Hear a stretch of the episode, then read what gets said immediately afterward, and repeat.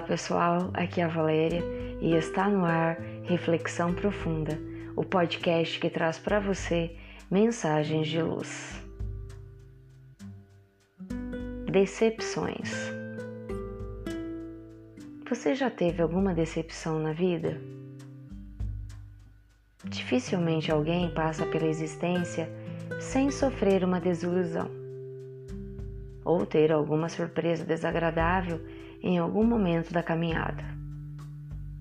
Podemos dizer que o sabor de uma decepção é amargo e traz consigo um punhal invisível que dilacera as fibras mais sutis da alma. Isso acontece porque nós só nos decepcionamos com as pessoas em que investimos nossos mais puros sentimentos de confiança e amor. Pode ser um amigo a quem entregamos o coração e que de algum momento para o outro passa a ter um comportamento diferente, duvidando de nossa sinceridade, do nosso afeto, da nossa dedicação, da nossa lealdade.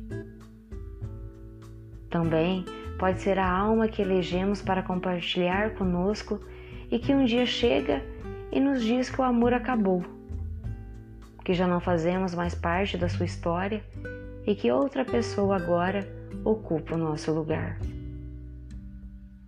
Ou alguém que escolhemos como modelo digno de ser seguido e que vemos escorregando nas valas da mentira ou da traição. Desdita que nos infelicita e nos arranca lágrimas quentes e doloridas, como chama que queima sem consumir.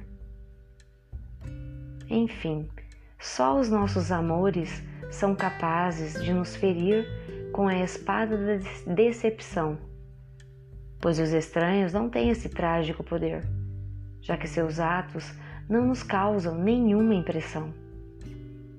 Assim, vale a pena algumas reflexões a esse respeito, para que não nos deixemos atingir pela cruel espada da desilusão.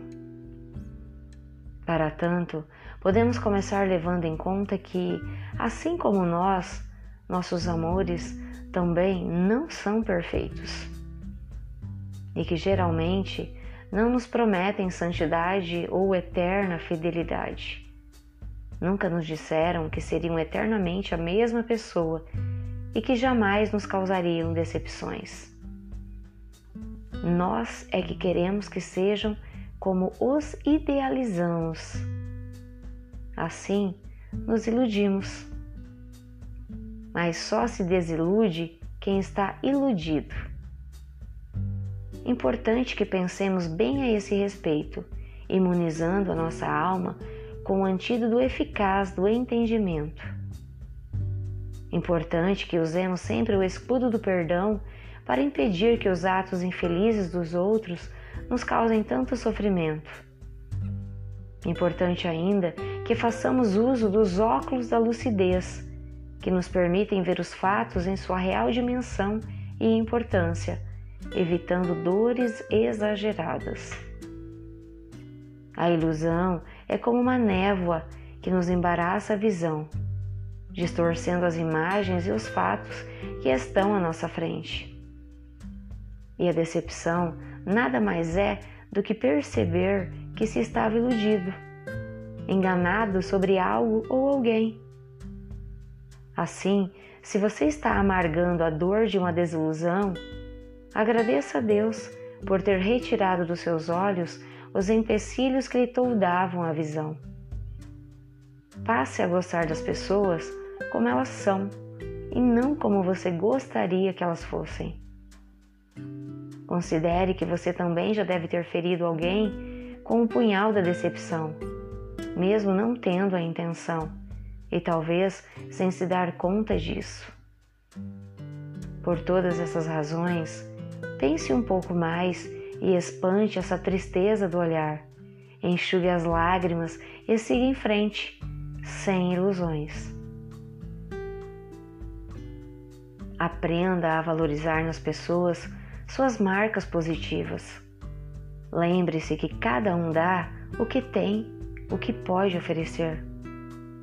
Uns oferecem o ácido da traição, o engodo da hipocrisia, o fel da ingratidão, pois é o que alimentam na alma.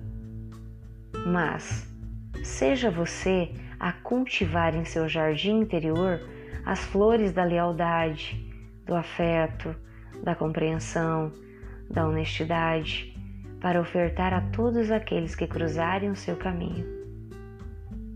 Seja você alguém incapaz de ferir ou provocar sentimentos nos seres que caminham ao seu lado. Pensemos nisso. Fonte: Redação do Momento Espírita. Chegamos ao final de mais uma reflexão profunda. Gratidão pela sua companhia e até o nosso próximo episódio. Sempre nos dias ímpares eu conto com vocês. Grande abraço, fiquem com Deus e muita luz no caminho de vocês.